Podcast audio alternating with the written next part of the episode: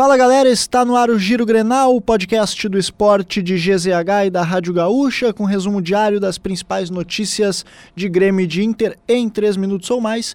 Eu sou o Nicolas Lira e hoje aqui comigo Janaína Ville. Tudo bem, Jana? Tudo certo, Nicolas. E contigo? Tudo certo, voltando do feriadão aí, tudo certo. Coisa boa. Hoje, segunda-feira, 12 de junho de 2023, vamos começar pelo Grêmio e falando de futebol feminino, porque as gurias gremistas foram eliminadas do Brasileirão nesta segunda-feira. O tricolor dependia só de si, mas perdeu em casa para o São Paulo pelo placar de 3 a 0. Os gols foram marcados por Naná, Gláucia e Vivian.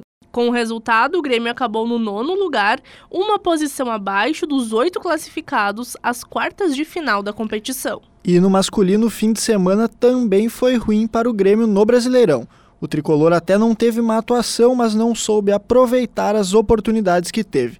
Ao contrário do Flamengo, que capitalizou as chances e venceu por 3 a 0 na noite deste domingo no Maracanã. Everton Cebolinha, com direito à lei do ex, marcou, Pedro e Bruno Henrique também marcaram para o rubro-negro. Com o resultado, o Grêmio deixa o G4 da competição. E para a partida após a data FIFA daqui a 10 dias contra o América Mineiro, no dia 22, Renato vai ter problemas, viu? Isso porque Bruno, Vini e Kahneman levaram cartões amarelos na partida contra o Flamengo e terão que cumprir suspensão. Por conta disso, Renato pode desfazer o esquema com três zagueiros. Reinaldo, por outro lado, vai estar de volta. Com folga de três dias, o Grêmio se reapresenta apenas na tarde de quinta-feira. E agora a gente fala de Inter, que anunciou no início da noite desta segunda-feira a contratação do atacante Ener Valência. O jogador foi confirmado com direito a luzes no Beira Rio, na cor da bandeira do Equador. Valência estava no futebol turco e chega ao Beira Rio como esperança de gols. Em fevereiro, GZH já havia adiantado que havia um pré-contrato com o jogador. E a tarde não foi boa para o futebol feminino no Rio Grande do Sul. As gurias coloradas foram derrotadas por 2 a 1 para o Flamengo na última rodada do Brasileirão. Leide e Mona Lisa marcaram para as cariocas. O gol do Inter foi anotado por Fabiola Sandoval. Menos mal que o time já estava classificado para as quartas de final da competição. O adversário na próxima fase será a Ferroviária.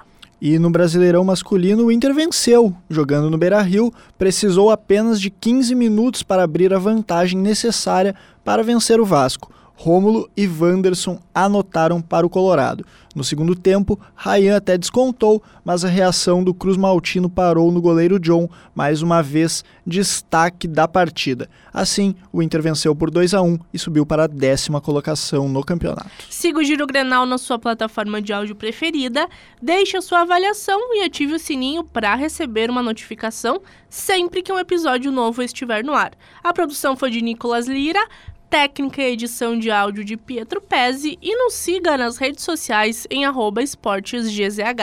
E a novela Eduardo Cudê no Atlético Mineiro, hein, Jana? Pois é, o clima ficou meio estranho lá depois do empate no sábado. O Cudê acabou falando em tom de despedida aos jogadores é, logo depois dessa partida. A direção entendeu que ele colocou o cargo à disposição, tá cobrando a multa milionária de rescisão de contrato, mas tá tudo indefinido por lá ainda, né? Pois é, hoje Uh, ia ter uma coletiva para explicar sobre isso. A direção voltou atrás, cancelou a entrevista e falou até em fato novo, né? Aquela expressão que a gente já ouviu algumas vezes aqui no futebol gaúcho também, o tal do fato novo apareceu. E aí, como é que será que fica a novela Eduardo Cudê é, lá em Minas? Será que fica ou ele sai? Será que já tem alguém de olho por aí no Cudê? Vamos acompanhar. Vamos ver.